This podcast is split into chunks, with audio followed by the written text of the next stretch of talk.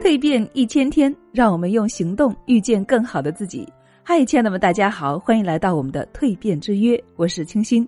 今天是我们共同蜕变的第二百八十九天，也是我们女王蜕变计划新密会女性创业平台孵化发布会的倒计时一天。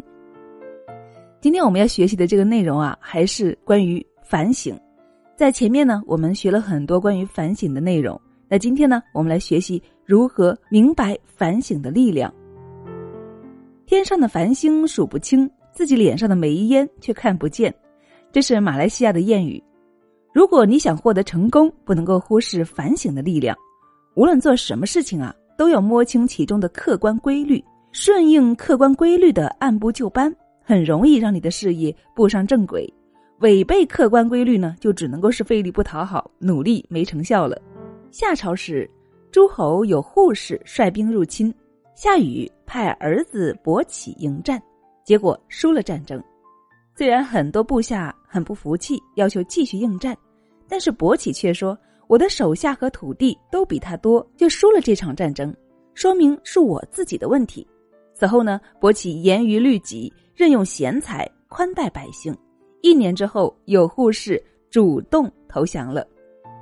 我们渴望成功，但是成功总是可望不可及。其道理呢，在于我们并没有找到其中的规律。太盲目的努力必不会成功，不按照规律办事的努力呢，不仅不会引领我们走向成功，反而会一次次的打击我们的信心。如何寻找客观的事物规律？我们需要在尝试中去探索，需要依靠反省的力量。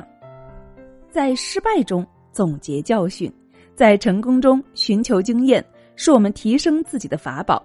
虽然我们都是普通人，人生阅历也不见得丰富，但时时刻刻想着总结自己和反省对错，肯定能够带着你从错误走向正确的，从弱小走向强大的。好了，亲爱的们，今天的分享就是这样了。我是清新，更多分享内容，欢迎关注我的清新小屋。希望在蜕变路上，我们可以一起携手共进，共同成长。亲爱的们，我们明天再见。